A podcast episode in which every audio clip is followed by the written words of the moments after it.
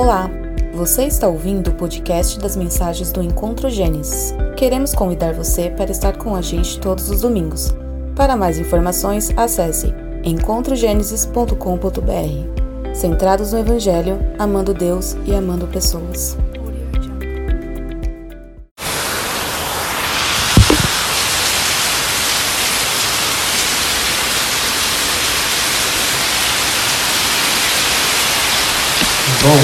Na semana passada, vou fazer aquela recapitulação que eu acho válido fazer. Na semana passada nós vimos como o profeta Daniel mais uma vez se colocou numa posição de clamor e intercessão pelo seu povo, por isso que nós vimos. E no caso, o povo judeu ele enfrentava violentas retaliações por parte dos seus vizinhos que eram os samaritanos. Vimos que o clamor de Daniel ele era um bom exemplo para nós, porque ele mostrava que de fato o profeta entendia a seriedade do assunto e realmente contava com o auxílio de Deus para a reconstrução do templo, para que as reconstruções do templo fossem normalizadas. Daniel ele foi capaz de abandonar o convívio social por três semanas. Nelas ele não se deu a luxos, ele apenas investiu o seu tempo em clamar, o seu tempo não, o seu tempo em clamar a Deus pelo seu povo. E hoje a gente vai ver como Deus se comportou diante de tal atitude do profeta Daniel. E para gente entender como foi isso, vamos ler Daniel capítulo 10. Hoje nós vamos ler dos versos 4 até o verso 21. A gente não vai finalizar esse capítulo hoje, a gente ainda vai falar dele na semana que vem, mas para que a gente entenda algumas coisas nesse capítulo aqui hoje, a gente vai ler dos versos 4 até o final do capítulo, que é o verso 21.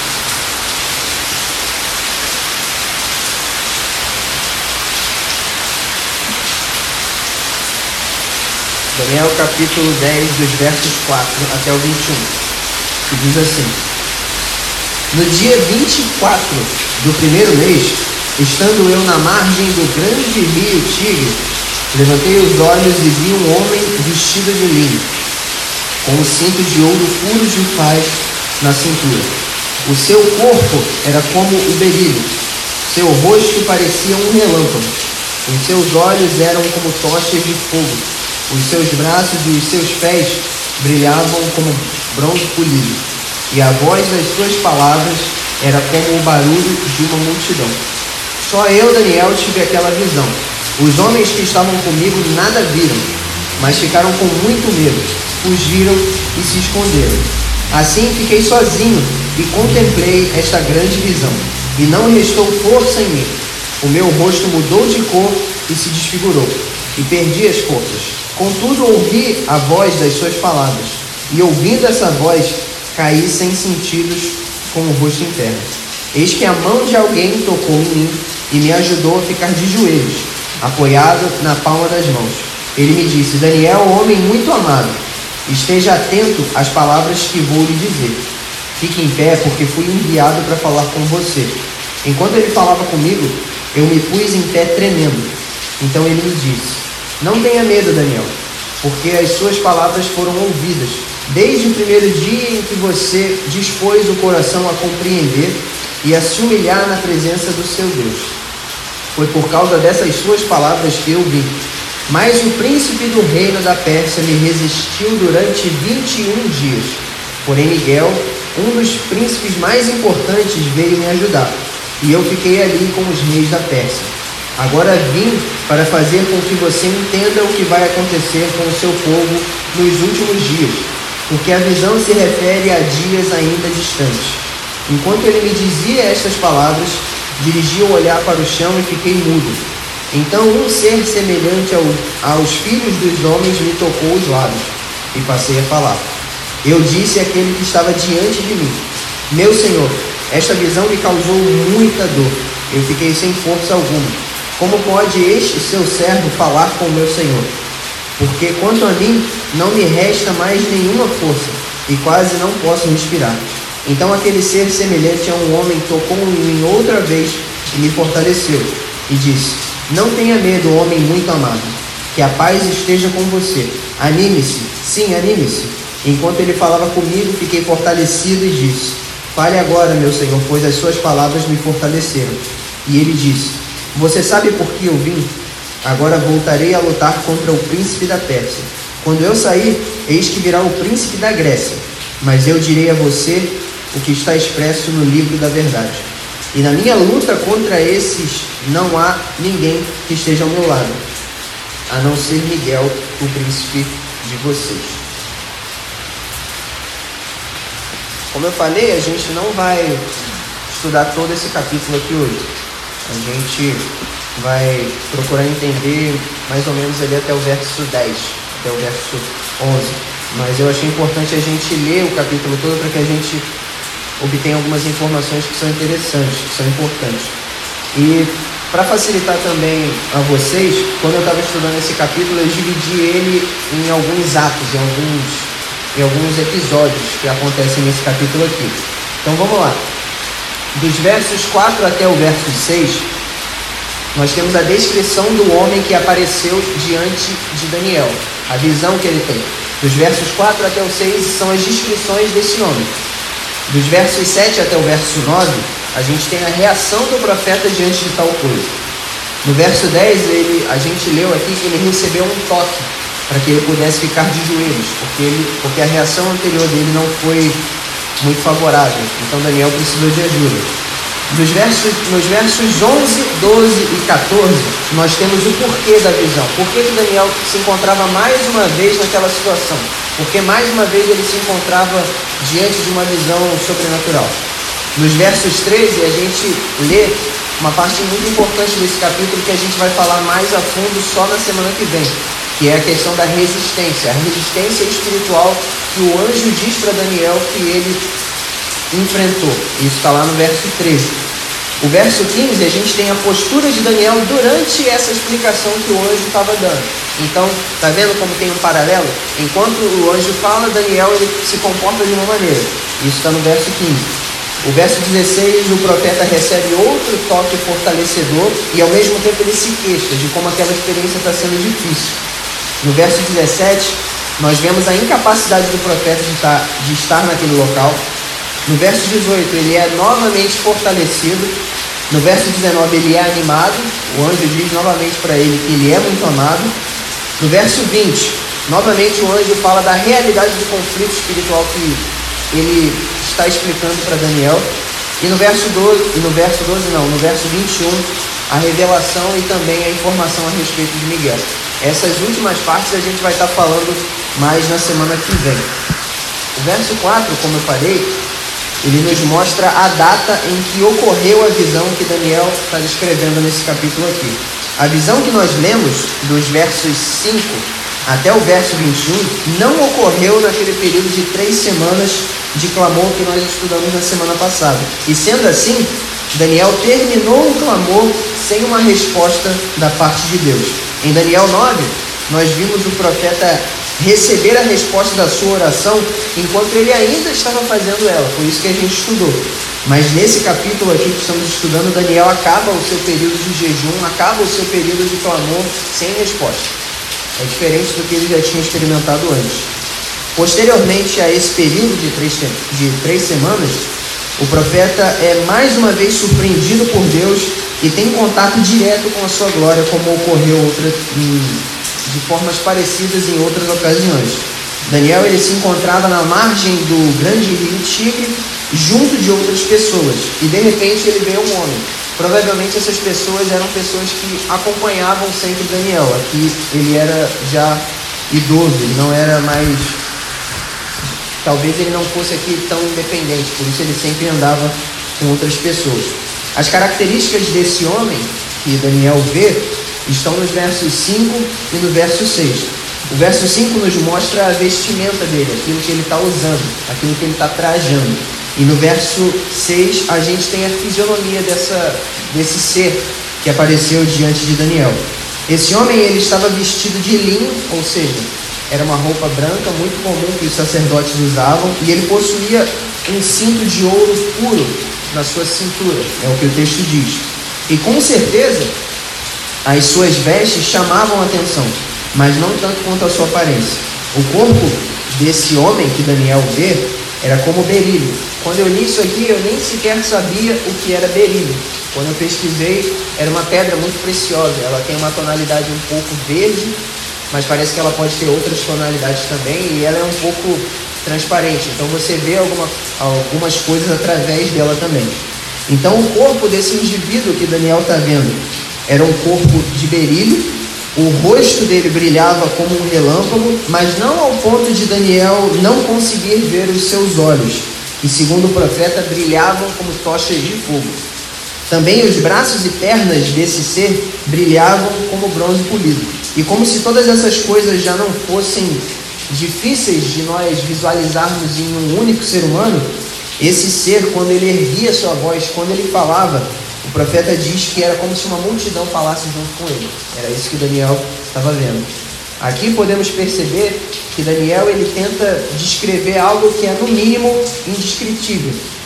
Não tem como eu explicar para vocês, nem vocês visualizarem todas essas características incorporadas em uma pessoa só. É muito difícil a gente sequer imaginar isso. E tal coisa era sim digna de favor. O que Daniel viu era tão assustador que mesmo os homens que não estavam com ele, o texto diz que ele estava acompanhado quando ele chegou à margem do rio, mesmo esses homens não vendo nada, não, não percebendo não, mas não observando com sua vista coisa alguma, eles foram tomados de pavor quando sentiram a presença do homem que Daniel estava vendo. E a reação deles foi simplesmente fugir e se esconder, deixando Daniel sozinho ali naquela situação. É exatamente isso que a gente lê no verso 7. Quando Daniel ele se encontra sozinho diante do homem, contemplando a sua forma e ouvindo a sua voz, o seu corpo, o texto diz que o corpo dele desfalece. Aqui nós vemos mais uma vez, que foi algo que eu falei na, na última exposição de Daniel 8, a gente vê mais uma vez que o ser humano ele não pode suportar a glória de Deus. O ser humano ele não consegue interagir bem com esse ambiente, é algo demais para ele. Por conta dos efeitos do pecado no ser humano, o pecado nos afetou também de forma física, nos afetou em todos os aspectos do nosso ser. O ser humano ele não consegue mais estar diante da glória de Deus, ele não consegue discernir, ele não consegue entender, ele não consegue suportar. É interessante porque o ser humano ele o nosso corpo ele é adaptado a sentir, a interagir com diversas coisas, mas não mais é isso aqui. A gente não suporta tal coisa. E isso tem que nos trazer um, um certo temor e um certo respeito, porque se tem uma coisa que às vezes a gente percebe que é banalizado hoje em dia é o termo glória de Deus. O Senhor, ele é glorioso, o Senhor, ele é poderoso, mas nós ainda somos seres humanos, frágeis, pequenos e limitados, como a gente ainda vai ver nesse capítulo. É gritante a diferença entre o ser divino e o ser humano nesses versos aqui que nós lemos. Outra coisa que a gente percebe quando a gente olha para a reação de Daniel diante da visão do homem extraordinário é que ela parece ter sido mais intensa que as visões anteriores que o profeta teve. Se nós olharmos com mais atenção, vamos, ver que Daniel, em muitos momentos desses versos aqui que a gente leu, ele não estava conseguindo interagir com aquilo que estava diante dele. Era demais para o profeta suportar. No verso 8, podemos ver que o profeta relata que quando ele contempla a visão, quando ele vê, ele perdeu as forças. Então essa foi a primeira reação dele. Quando Daniel bateu o olho no homem, ele já fraquejou. Ele já sentiu fraqueza no seu corpo. E seguindo e em seguida isso, ele relata que o seu rosto se desfigurou e mudou de cor. Como assim o seu rosto se desfigurou? Provavelmente aqui é a reação facial de Daniel.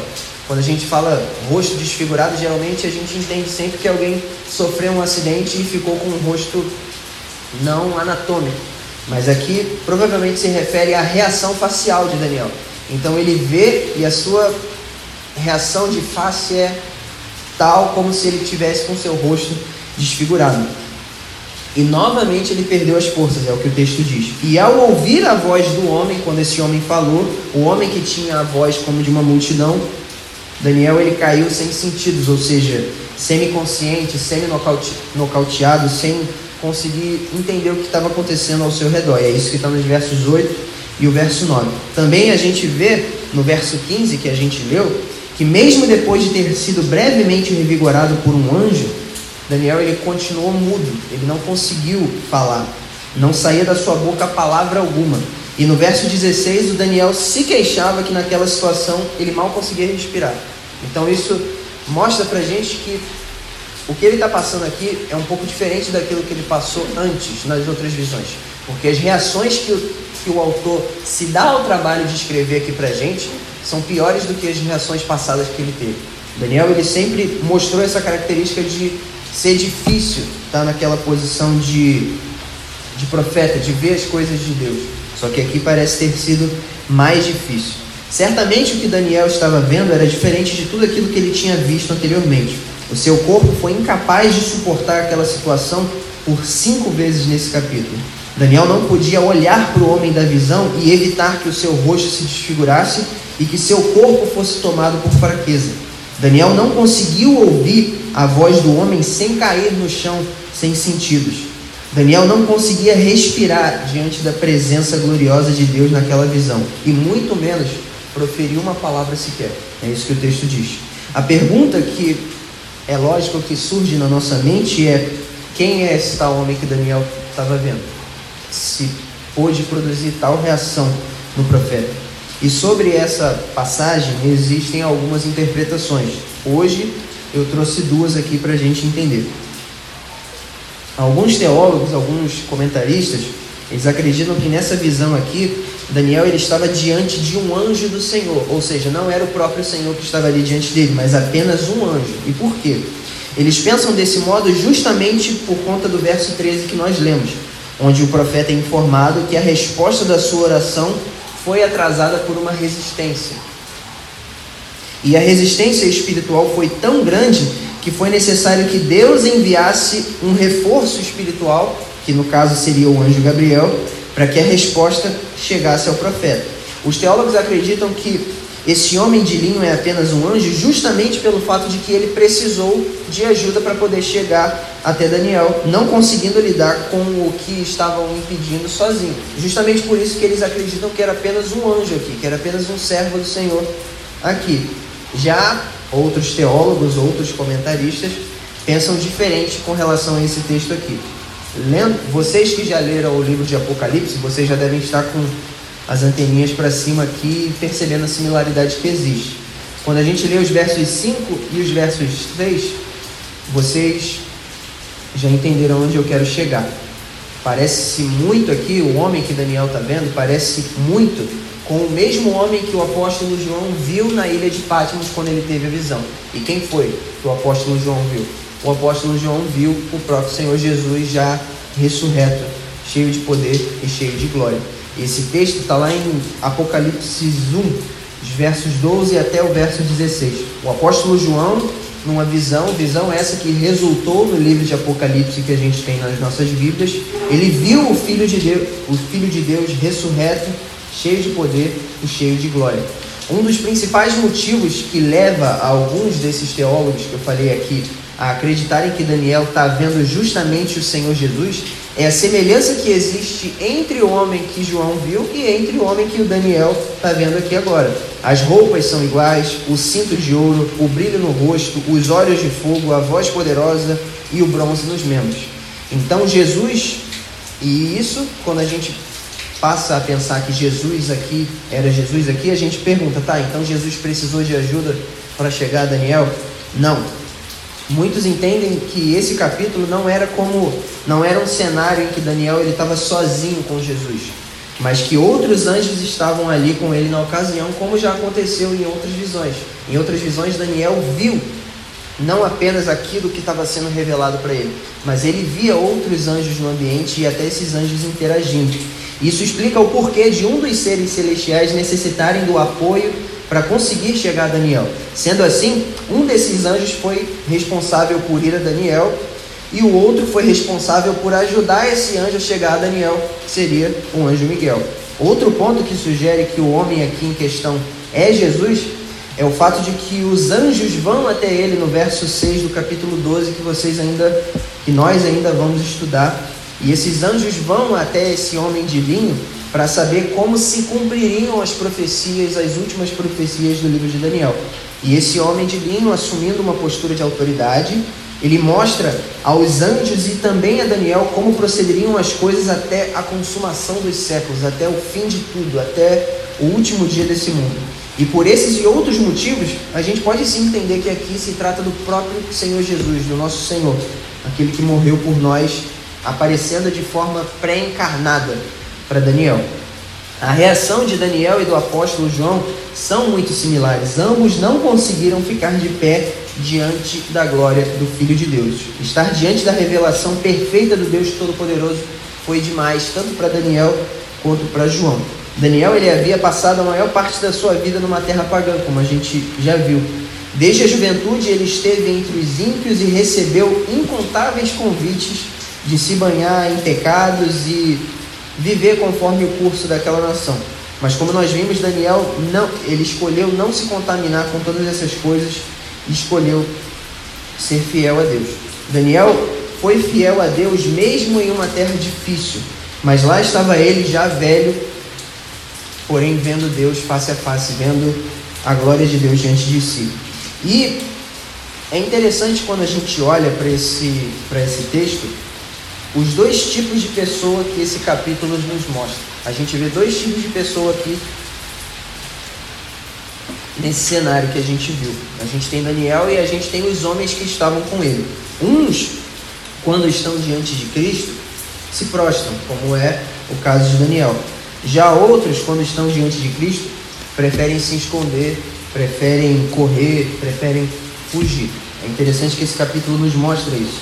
Certamente, quando a gente pensa, para e pensa um pouco ali no cotidiano de Daniel, ele, como profeta, como tudo que ele já tinha passado na Babilônia, como tudo que ele já havia sido usado por Deus naquele lugar, o testemunho de Daniel era algo conhecido dos homens que estavam com ele.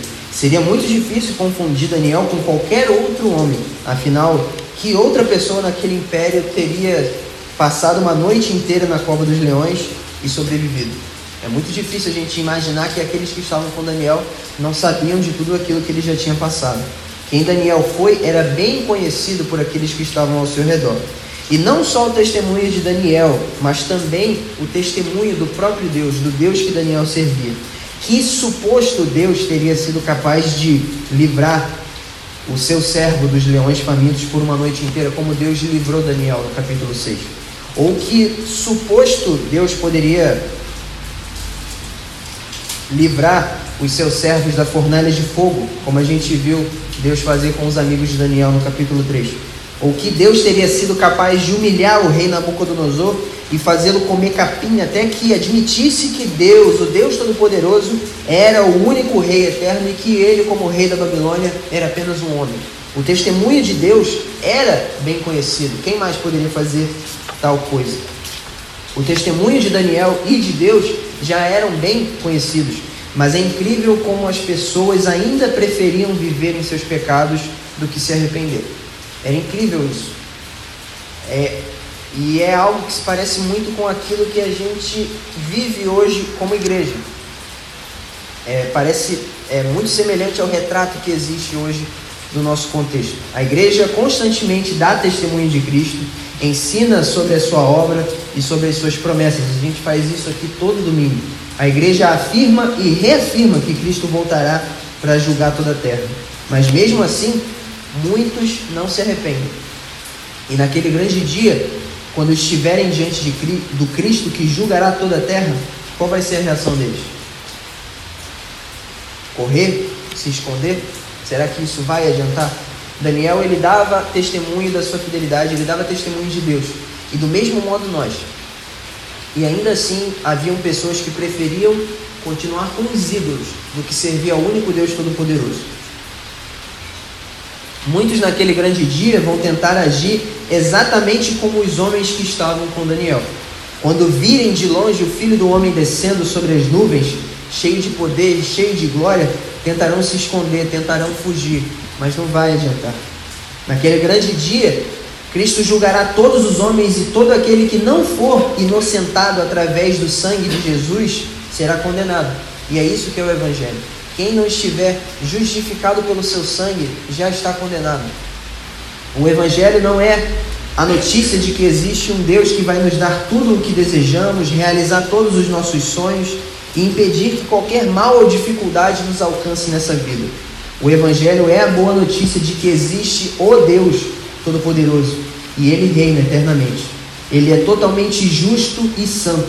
Ele não pode tolerar o mal que os nossos pecados exalam. E sendo assim, esse Deus tem a obrigação, porque ele tem que honrar o seu próprio nome, de nos condenar por cada um dos nossos maus atos. O Deus justo tem que agir com justiça com pecadores como nós e nos condenar. Mas a boa notícia do Evangelho é que Deus, mesmo não precisando fazer tal coisa, porque Ele continuaria bom, Ele continuaria glorioso se Ele não fizesse, Ele, na sua infinita sabedoria, Ele decidiu Ele mesmo pagar esse preço, enviando seu Filho para morrer, para pagar pelos nossos pecados. Assim, quando o dia do juízo chegar, aqueles que foram lavados por Cristo poderão ser julgados inocentes, poderão ser julgados limpos, poderão ser julgados justos. Naquele grande dia, o Senhor vai poder pegar o seu José e falar: Olha, o José ele fez isso, isso, isso, isso, isso e isso. Mas Cristo morreu por tudo que ele cometeu e por isso ele é salvo e por isso ele é inocente. Quem não estiver com Cristo naquele grande dia vai tentar a mesma coisa que esses homens aqui fizeram. Vão tentar correr, vão tentar fugir, mas não vai adiantar. Todo aquele que permanecer apegado aos seus pecados, tendo prazer neles, vai experimentar o medo e o pavor, assim como esses homens experimentaram. Muitas pessoas no nosso tempo já ouviram falar da pessoa de Jesus Cristo. Se a gente abrir o Twitter, a gente vai ver que muita gente que nem é cristã fala sobre Jesus e com muita propriedade até fala sobre os seus ensinamentos e sobre, e sobre versos bíblicos e tudo mais. Mas é triste que em muitas ocasiões essas mesmas pessoas escolhem quais ensinamentos de Jesus aderir, quais ensinamentos de Cristo tomar para a sua vida. Muitos gostam das palavras de Jesus quando ele ordenou os seus discípulos a amarem uns aos outros, ou quando Jesus alimentou uma multidão inteira de pobres. Mas são poucas as pessoas que recebem a sua palavra quando ele diz que ele é o Filho de Deus, que recebeu do Pai todo o domínio sobre a terra e sobre o céu, e todo aquele que não crer nele já está condenado. É interessante a gente pensar nessa questão porque muitos estão prontos para estar diante de um falso Cristo, que não julga ninguém, que não manda ninguém se arrepender, que abençoa todo mundo e que é amigo de todo mundo. Muitos estão prontos para estar diante desse falso Cristo que eu falei aqui.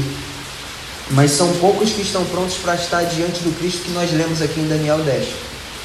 O Cristo vestido de linho, o Cristo vestido de sacerdote, pronto para julgar o pecado e fazer cumprir a lei de Deus.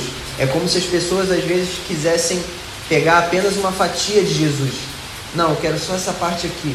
Ele ama, ele é o amor, tal, quero só essa parte. Mas não é assim. Não tem como a gente servir parte de Cristo. Não tem como a gente pegar apenas uma parte da sua obra para as nossas vidas. O homem ele não pode servir a Cristo dessa maneira, mas deve se sujeitar a Ele em todas as suas coisas, em todos os seus caminhos. Todos os nossos caminhos devem ser do Senhor.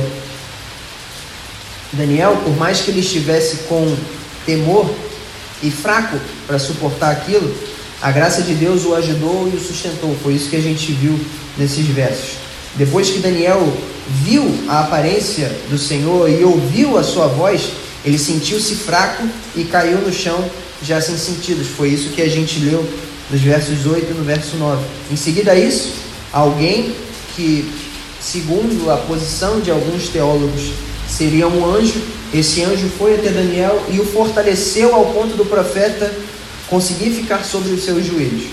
Depois, esse indivíduo tocou Daniel e o fortaleceu e se referiu ao profeta do mesmo modo que o anjo Gabriel fez lá em Daniel 9, no verso 23, chamando ele de muito amado, dizendo que ele era amado. O anjo convidou o profeta a ficar de pé e disse que havia sido enviado para falar com ele.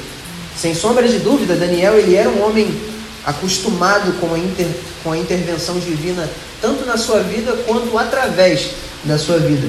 Daniel ele já havia vivido o sobrenatural várias vezes. Em Daniel 1, a gente viu Deus guardar Daniel enquanto ele escolhia não se contaminar com os alimentos sacrificados de Nabucodonosor.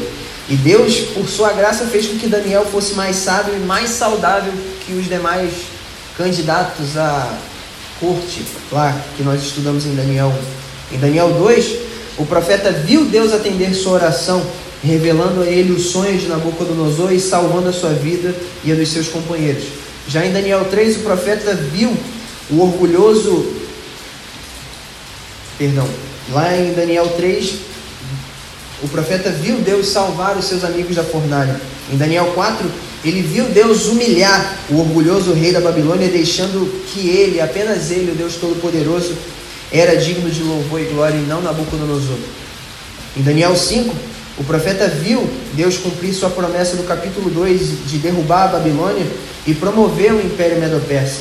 Em Daniel 6, o profeta vê Deus o livrar da cova dos leões. No capítulo 7, ele tem uma visão e mais outra no capítulo 8. E também no capítulo 9. Ele nem sequer tinha acabado de orar e Deus já tinha respondido a sua oração. Mas é interessante porque aqui são três semanas de clamor e nada. Três semanas suplicando e nada. Daniel ele estava vendo a dificuldade do seu povo e vendo as obras do templo sendo interrompidas. Daniel clama a Deus por três semanas e nada. E como é que a gente ia se comportar nessa situação? Muito se fala hoje em siga o seu próprio coração. O seu coração tem a resposta. O que, que o nosso coração diria para nós nessa situação aqui? Não estou dizendo que nós deveríamos segui-lo, mas o que, que a nossa carne nos impulsionaria diante de tal coisa? Se a gente seguisse o impulso da nossa carne na mesma situação de Daniel, certamente a gente concluiria que Deus havia nos abandonado, que nós estaríamos em pecado e por isso que Ele não faria, Ele não nos socorreria, ou que Deus não nos ama mais. Por, Deus demorar tanto para responder diante de uma situação tão séria, era isso que o nosso coração iria nos sugerir. Por nós não vermos o socorro de Deus da mesma maneira que nós estávamos acostumados, duvidando até do seu caráter e da sua palavra. Quando nós nos colocamos no lugar de Daniel, percebemos que ele tinha essas duas possibilidades diante de si. Daniel clama três semanas. Deus não responde conforme Deus costumava o responder antes. Ele tem duas coisas para ele pensar. Ou ele pode confiar na palavra de Deus, ou ele pode pensar que Deus o abandonou. Ele tinha essas duas escolhas diante de si. Interessante notar que muitas das vezes nós estamos com essas mesmas possibilidades diante de nós. Todos aqui já experimentaram isso. Já houve ocasiões e momentos em nossas vidas que nós vimos o agir de Deus claro como água no nosso dia a dia, nos socorrendo e nos ajudando. Todo mundo já experimentou isso aqui. Nós vimos claramente a sua providência e o seu socorro nas nossas vidas. E nessas horas nós não ousamos duvidar de Deus, assim como Daniel. Ele já tinha experimentado várias coisas, desde o capítulo 1 até aqui. Mas em outras ocasiões da nossa vida, pode não ser assim, ou pode não ter sido assim. Vocês já devem ter passado por isso. Pode ser que ocorra conosco o mesmo que aconteceu com Daniel. Deus pode demorar um pouco. Ele pode não nos socorrer do mesmo jeito que ele fazia antes, do mesmo jeito que ele fez antes. E estar nessa situação é tentador para nós pensar, o nosso coração nos impulsiona a isso. A gente pensa, Deus me abandonou. Ele não me ama mais. Eu estou sozinho. Estou abandonado. Estar nessa situação pode nos tentar a duvidar da palavra de Deus e a duvidar daquilo que a palavra de Deus nos promete. E nessa, e nessa hora é importante a nossa fé. Nós não andamos por aquilo que nós estamos vendo, mas sim pela fé e fé na palavra de Deus. Nós não andamos por vista, temos que andar por fé na palavra de Deus. E o que a palavra de Deus nos promete? Eis aqui o que nosso Senhor nos promete. Eis que estou com vocês todos os dias até o fim dos tempos. Mateus 28, verso 20. Se estamos aliançados com o Senhor, Ele está conosco para sempre.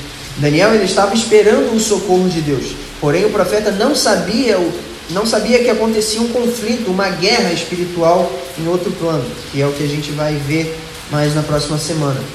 Esse capítulo ele mostra muitas das vezes como nós somos limitados.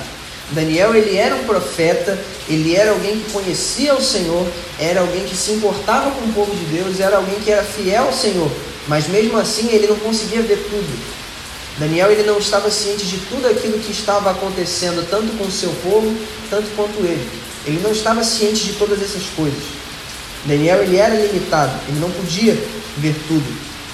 E assim também somos nós. A gente não consegue ver os planos que o Senhor tem para as nossas vidas.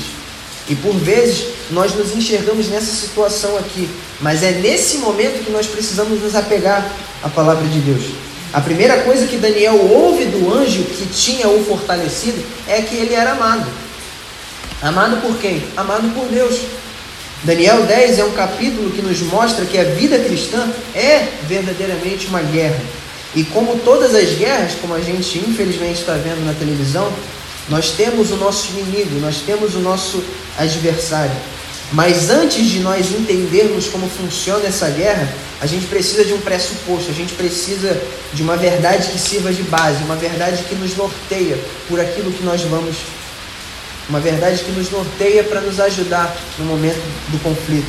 E a verdade, irmãos, é essa: que Deus nos ama.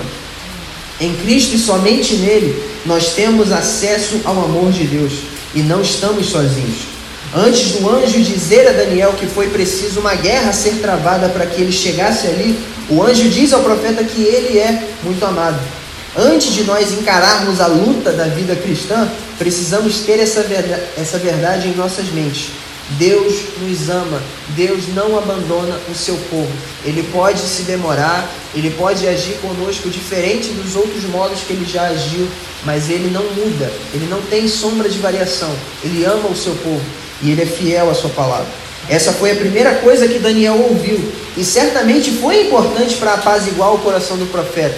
A gente viu como ele se compadeceu na semana passada. E dito isso, certamente é importante para nós que tenhamos isso em mente, ainda que o Senhor se demore, ainda que ele não me socorra do jeitinho que estamos acostumados, ainda que não entendamos o porquê, porque a gente é limitado e a gente não vê todas as coisas como elas acontecem.